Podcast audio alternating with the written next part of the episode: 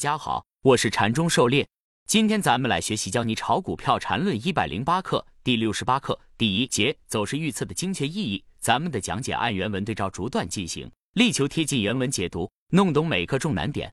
禅论原文，今天说说预测。何谓预测？一般的预测是什么把戏？而科学严密的预测究竟是怎样的？本 ID 的理论是如何成为最精确、最当下预测的？这都要在这里说明。真正的预测就是不测而测，当然，这和一般通常的预测不是一个概念。在通常预测概念的忽悠毒害下，很多人那根爱预测至今总爱不时不自主的晃动几下。这里也算给那些被预测毒害的人治疗治疗，也算死马当活马治一治了。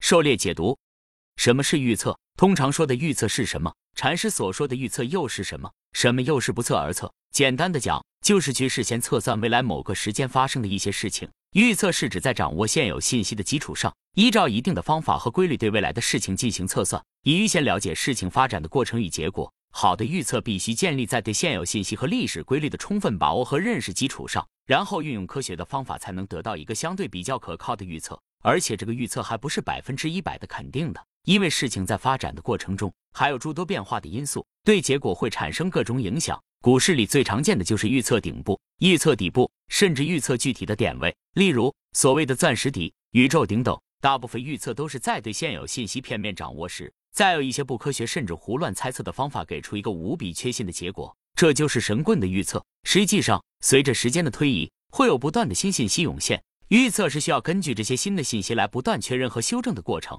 是一个动态的当下的过程，而不是一成不变的。举两个简单的例子，比如对一个人寿命的预测。对于一个刚出生的孩子而言，你能准确的预测他能活多少岁吗？当然不能，只能先根据当前人的平均寿命来大致给出一个区间，比如大概八十岁。可能随着他成长，突然又发现他患上了某个重大疾病，这种病又很难治愈，最多再活十几年。这时再预测还会是之前的八十岁吗？又过了一段时间，突然病情加重，下了病危通知。进了 ICU 抢救，这时又会做出怎么样的预测呢？又如每年定期给他做身体检查，一切都正常，那是不是就可以预测的更准些呢？但万一又不幸的坐上了那趟万州二十二路公交车呢？当然，这种突发事件很难去预测，概率也很小，可以先忽略。总之，预测是一个不断确认和修正的过程，而不是一个静态的湖州的某个点位。再比如，你开车出门，会去预测路上遇到几个红灯，有没有交通事故，能不能顺利准时到达目的地吗？出门前只能根据以往经验，大概知道要三个小时到达目的地。至于能不能遇到红灯，遇到了就停下来等等，遇到了交通事故就绕过去。如果发现前面堵了十公里，又没其他的路，那只能干等着。至于什么时候能到，先等道路畅通了再说。缠论原文：市场的所有走势都是当下合力构成。例如前几天认沽权证突然停牌导致的走势。就是由于规则分立有了突发性改变，当下构成的。由于一般情况下，政策或规则的分立至少在一个时间段内保持常量，所以一般人就忘记忽视其存在。但无论是常量还是随着每笔成交变化的变量，合力都是当下构成的。常量的分立用 Ft 表示，只是表示其值是一个常量或者是一个分段式常量。对于任何一个具体的 t 来说。这和变化的分量在合成规则与合成的结果来说没有任何的区别。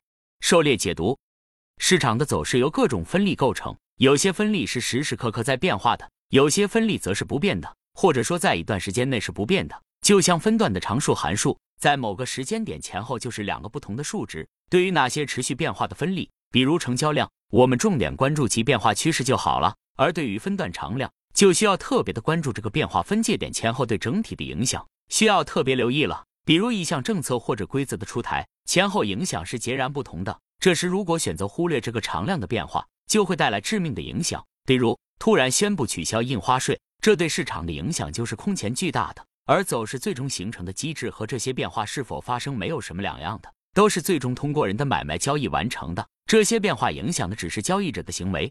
缠论原文。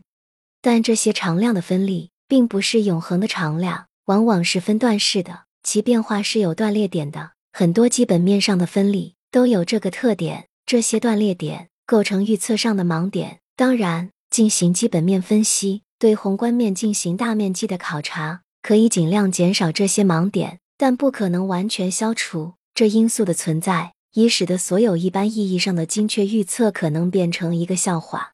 狩猎解读：对于那些常量或者分段常量来说，它不是一成不变的，只是很长一段时间处于某个稳定状态，可能突然毫无征兆的变成了另一个状态。这个变化的时间节点对于普通人是几乎不可能准确把握到的。比如像五百三十政策，还有像特朗普突然宣布贸易战，或者长生生物疫苗造假这样的黑天鹅，这些突变都很难提前把握到。当然，也不是绝对不能，极个别的人肯定是可以提前知道这些变化的。但对于绝大多数人，这些都是盲点，甚至是致命的盲点。面对这些突发情况，再去强调如何提高预测的精度，基本上是徒劳的。那些所谓的预测，一旦遇到这些突变，基本上就失效了。虽然我们不能预知这些事情什么时候发生，但是一旦它真实的发生了，这个时点是可以当下确定的，而且它对于绝对大多数人是一样公平的。关键是在知道发生了这些事情之后，如何应对这种局面，去争取更好的结果，这才是我们需要花精力去追求，并且能够不断提高的。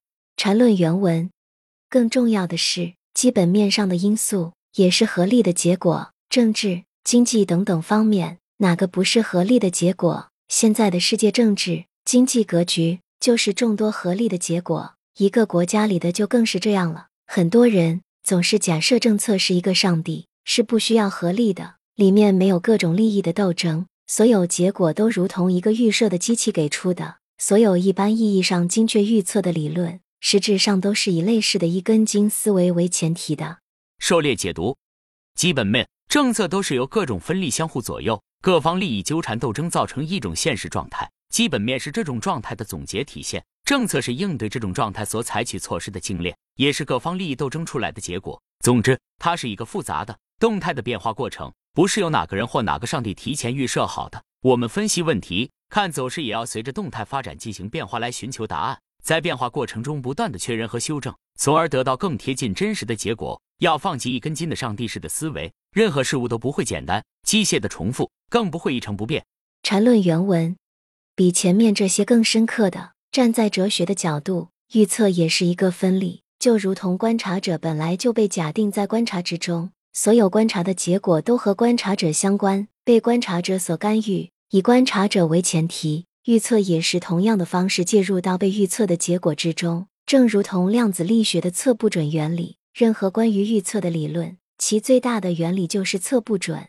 狩猎解读，万事万物都是彼此联系、相互影响的。尤其是作为观察者，一个人在观察、分析、参与市场的同时，除了观察本身，他向外界传达的信息和他参与市场的操作都无时无刻的影响着市场。一个客观中立观察市场的第三者是很难独立存在的，除非他只是一个人静静的看着，什么也不说，什么都不做。在这个信息传播极其快速、广泛的互联网时代，任何有关市场的信息都可以快速的影响到市场走势的发展。尤其目前一些自媒体大 V、公众媒体、政策制定发布者。他们在观察市场的同时，又对市场产生了很大的影响。微观世界的测不准原理，是因为测量方法用的光子本身也会对被测量粒子运动产生扰动，这种影响本身是不确定的。同样，在宏观经济世界上也有类似的现象，观察者本身在观察的同时带来的影响也很难估计。